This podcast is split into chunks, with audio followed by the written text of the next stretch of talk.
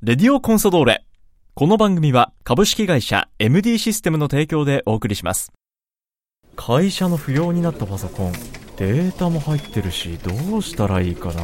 引き取ってくれてデータもきちんと消してくれる安心安全なサービスがあるの。知ってる？え、それは便利。家にあるパソコンもお願いしたいもちろんな OK 詳しくは「おまかせくん引き取りくん」で検索してね株式会社 MD システムは北海道コンサドーレ札幌のクラブパートナーです。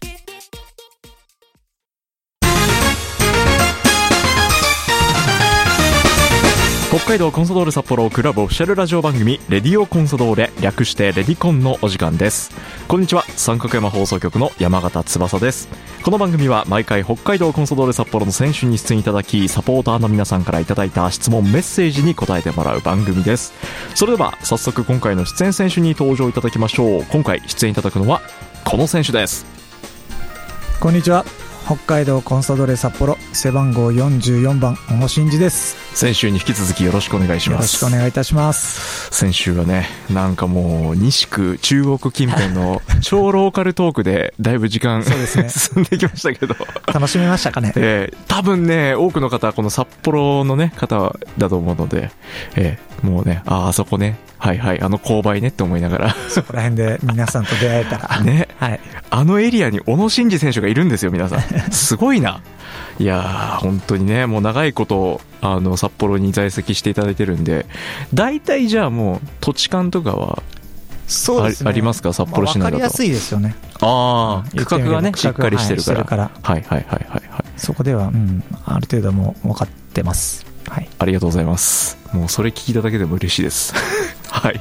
じゃあまず、今週もね、サポーターの皆さんからいろんなね、質問をいただいてるんですけど、まず、ちょっと気になるメッセージ。はい50代女性の方からです。はい今の時代、若い男子もスキンケアに凝っている人も多いそうです。あ小野選手、お肌ツヤツヤですね。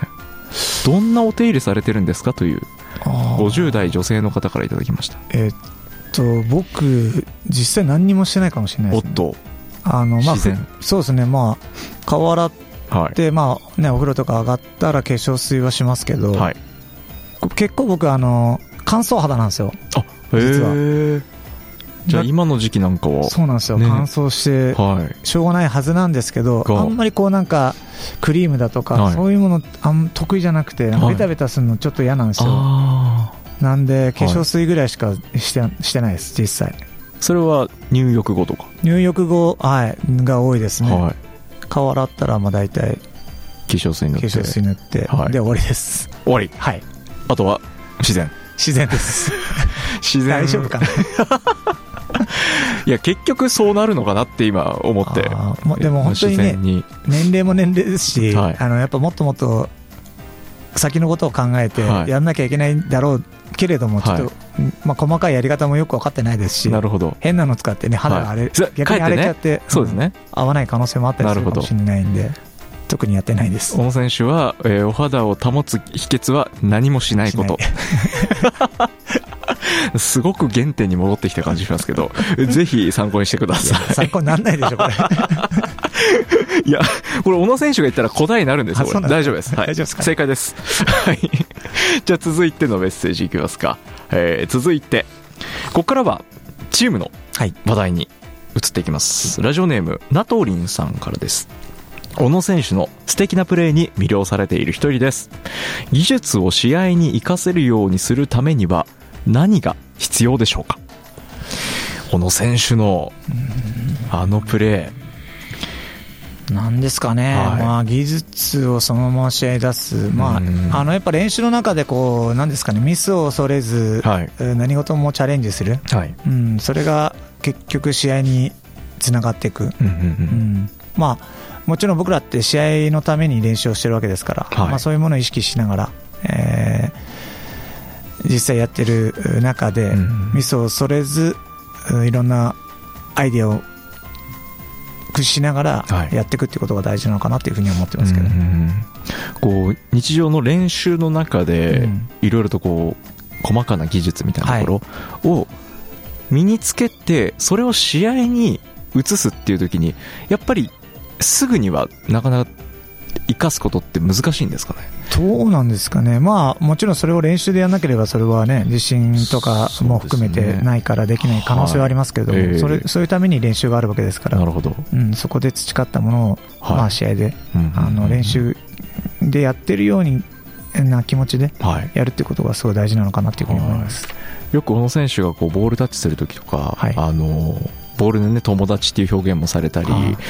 なんかこう我々が感覚をつかみやすいような表現でうんよく紹介されてるのをはい。目にするんですけど、は選手に小野選手が例えばアドバイスをするときはに意識していることって何かありますか、そうですね、まあ、別になんかね、あのー自分がすべて正しいわけじゃないので、はい。まあ、選手たちが、まあ、どういうものにが、うんあー大事で、何がダメなのかっていうのは自分たちで判断してほしいし、はい。まあ、選手によってその言い方が違ったりとか、うんうんうんうんまあ、そういうものっていうものは考えながらうん。僕は伝えてます。はい、以前に金子拓郎選手に、はいはい。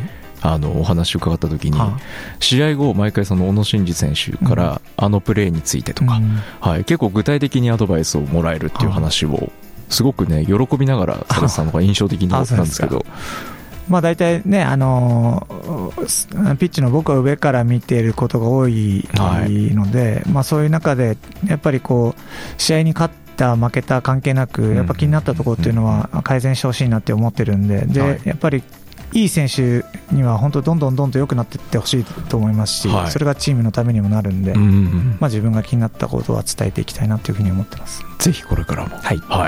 アドバイスをお願いします、そしてもう一つ。今の北海道コンソドーレ札幌にうん。足りないもの何かありますか？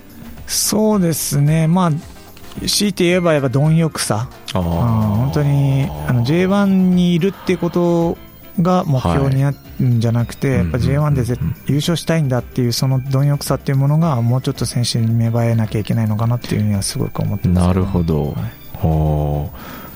具体的にどこからまずチャレンジしてほしいなと思います。かやっぱそれは練習ですよね。練習の中の本当に細かなことをに対してもっとフォーカス当ててその細かいことをしっかり、えー意識を高めていくってことがすごくそれが試合にもつながりますし、はいそういうものがどんどんと結果にもつながっていくので。なるほど。うん。そういうものをみんなでもっともっと意識づけてやっていきたいなというふうに思ってます、続いてこちらもお話続いていくんですけど、はい。ラジオネーム赤黒の誇りさんから、小野伸二選手こんにちは。こんにちは。先日のトレーニングマッチでのフリーキックはあ。しびれました。思わず声が出てしまいました 改めて左の福森選手だけでなく右足で決められる新次さんがいることが必要だと思いましたという赤黒の誇りさん。これ先日宮の沢のね練習場で行われた十勝スカイアースとのうん。練習試合で綺麗なお見事フリーキック決めてましたね。そうですね、まあ、僕自身もあのずっと練習試合も含めて、はい。あのややれてなかったので、久々の、まあ、30分という短い時間でしたけれども、はい。えー参加させてもらって、はいまあ、やっぱり福森と一緒に立つと、キーパーもね、福森が蹴るんじゃないかっていうその迷いもあったり、はい。壁の作り方もね、やっぱりちょっと違くなってくる部分はあったので、ええ。僕自身も、まあ、福が蹴っていいよって僕にも言ってくれたんで、はい。なんで蹴ら蹴らしてもらいましたけど、はい。まあ、うまく入って、はい、よかったです。もう声が出るの分かる。赤黒のりさん ねえ右足で決めた芸術フリーキック。あの対戦相手の十勝スカイアース、はい。ね、元コンサドーレの選手も、はい。えー何名かねいらっしゃるチームですけど久々になんか再会なんかはありましたか？そうですね、まあ、あの一緒には長坂とか、はい。あの内山とかね、はい。はあの僕がコンサに来た時に一緒にプレーをもしてそうですよね。はい。であと横のはい選手とかは、まあ、一緒にはやってないんですけど、ええ。あのよく知ってた選手だったんで、あの試合終わった後に話したりもして、はい。あの記念写真も撮ってました。あそうですか。ちゃんとね。ちゃんと撮ってちゃんと再会を分かち合う、喜び合うっていうね。あの北海道でこうなんて言うんでしょう。後々はい、競い合える、うん。なんかこうライバル的なはい。クラブって小野選手から見てどう思いますか、まあ、そういうチームがあるっていうのはすごく、うん楽しみでもありますよね、はい。うんなんかこうお互いで競い合って、うんうんうんね上上を見ていけば、うんねもっともっと高いもの、目標に向かっていけるんじゃないかなという部分部分はありますけども、えーまあでも、ね、チームがありすぎるとありすぎるで、ちょっとね、あのファンも分散されてしまう可能性もあるはいとこはあるんで、なるほど、まあそこはちょっと難しい部分であるかなっていうふうに思いますけども。はい理想としてはその中でもコンソドーレを好きでいてほしい。まあ、まあそれはね、やっぱ自分がここにいる以上、そうですね。あってほしいと思いますけど、えあのそのね、サポーター、あのその地域の人にしてみれば、はい。ね、その地元を応援するっていうのは、その当たり前のことだと思いますし、ですね。はい。はい。理解してます。そうですね。その辺はもう小野選手ねしっかりと。お大人なんで。大。人なんで、はいなんせもう25年ですからそうですね。もう言わずもがなというところですけど、さて赤黒の誇りさんから新次さんに質問ですはい。ズバリ来年コンサドーレがタイトルを取るために必要なこと教えてくださいそうですね。まあ、必要なこと。まあ、ね、シシーズン終盤、はい上位 3, 3チームはい。に対して勝ち7を取るチームですから、はい。取れるわけですよ。えってことは、ね。はい、その序盤からえ、うんうん。あー開幕戦、まあ今年開幕戦、清水とやった時はい。PK でね、ちょっと PK を外れて、そうでした。1-1で引き分けで終わってしまはいった試合、はいはい。まあ、ああいうものっていうものもやっぱりこう取りこぼさないように、うん。まあ、開幕戦からこう勝利ではい。をもぎ取る、そのとこがスタートになるんじゃないかなと思いますんで、うん。まあ、来シーズンね、えーその開幕戦はい。から全もう100%みんなね、はい。あのエンジンかかれるように、はい。いい準備できれば、その目標に向かっていけるんじゃないかなというふうに思います。はい。まあ、これまでさまざまクラブに所属されてフェーノルト時代はカップ実際に、はい。ね獲得した経験もありますけど、これタイトルを獲得するためにこう意識して戦うのかそれともそのシーズンをフルパフォーマンスで戦った先にタイトルがあるのか。なんかその感覚の違いですね。はどうですか、まあ、目標としてはそのタイトルを取るっていう目標は常にず、まあ、頭に入れとかなきゃいけないんですけど、はい。結局目の前の試合に勝つってことがまず大前提になるわけですから、はい。まあ、目の前の試合に向けて、まあえー選手全員全員が100%に、はい。あの力を持っていく、うんうんでうんまあ、今シーズン、怪我人がねやっぱりねそうでしたね。非常に多かったり、はい。でまたコロナだとか、えーまあそういう部分もいろいろな部分でこう思ったようなこう組み合わせができなかった部分はあったかもしれないですけども、うん。まあ、そういうものも含めて、はい。えーチーム、うん総力を上げてやっていかなきゃいけないかなというふうに思ってます。はい。まあ、まだまだ高みを目指すはい、ことができるというね、まあ、その中でまずはじゃあ来シーズンねできること。やっぱり先ほどお話になった貪欲さみたいなところもはい、そうですね。戻ってくるお話ですね。はい。え続いてラジオネームフットボールファンタジーさんからいただきました、小野選手に将来についての質問が届いてるんですけど将来どちらかになれるとしたらどちらがいいですか？という2択、あ。一つは北海道コンソドーレ札幌の監督。はい、でもう一つが北海道コンソドーレ札幌の社長 これは フットボールファンタジーさんがなってほしいっていう前提で二択を どうなんですかね、僕なんか監督って、なんかすごく、あの一時期はすごい感じてはい。思ってた時もあったんですけど、ええ僕ね、結構ひ優しすぎるんじゃないかなっていう、なんか自分の中で、小野伸向いてないんじゃないかなみたいな、自分のうん感じではね、はい。まあこれからどう変わっていくかわからないですけど、はい。今の時点では、客観視した時に。そうですね。で、社長、僕が社長っすか。いやー、わか難しいですね、どっちも。これ難しいどなっちも、まあ、まだ今現時点では何とも言えないですね、ええ。もうサッカーやる自分でしかイメージできてないまずはフットボールプレイヤーの小野伸二選手。まあ、よくよく考えます、はい。ちょっと時間ください。はい、あのフットボールファンタジーさんは、はい。どっちにもなってほしいんですが、監督だといつか別れの時が来てしまう可能性があるので僕としては社長かなっていう、なるほど。はい、こういうアドバイスを。まあ、そこら辺はね、あの、まあ、なりたくてなれるもんでもないですから、いやそうですね。あの、または必要とされる、い、はい、そうです。い。ずれかのポジションでね、はい。はい。まずはじゃあもうちょっと考えますという、はい、考え、ちゃんと時間ください。今この場で迫られてもというところですね。新次さんは子供との関わりも上手ですので、うん、子供たちの育成コーチ兼社長みたいなのも理想かもというね。はい。そうですね。子供は大好きなんで、ね、あの、子供たちと戯れてボール遊びをしてる、ね、そういう中からこうい、ね、いろんなものを学んでもらえたらまた嬉しいですし、うん、いいな。フットボールファンタジスタでこれからも見てくださいね。はい、はい、まず、えー、フットボールファンタジーさんからいただきました。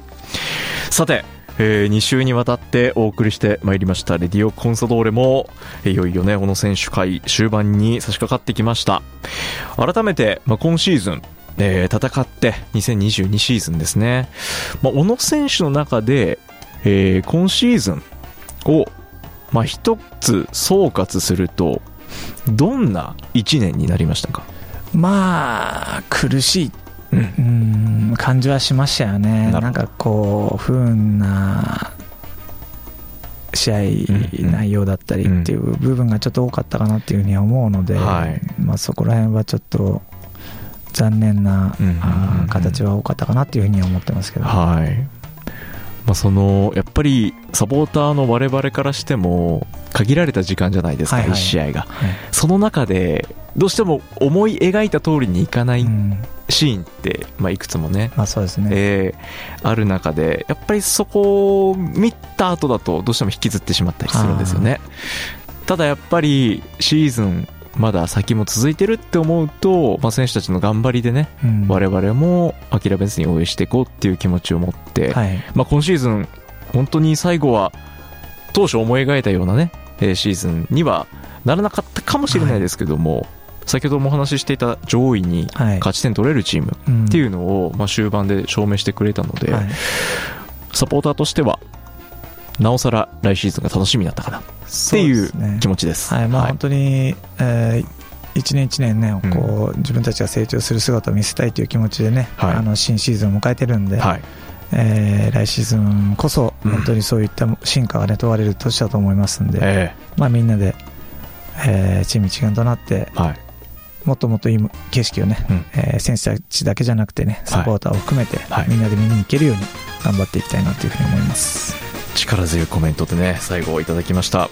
では最後にサポーターリスナーに向けて小野伸二選手から一言メッセージをお願いします。皆さんありがとうございます、えー、また皆さんともっとね間近で会って話せる機会があることを願っております。これからも北海道コンソドーレ札幌よろしくお願いいたします。2週続けて登場いただきました今回のレディオコンソドーレ。北海道コンソドーレ札幌背番号44番。小野伸二選手でした。ありがとうございました。ありがとうございました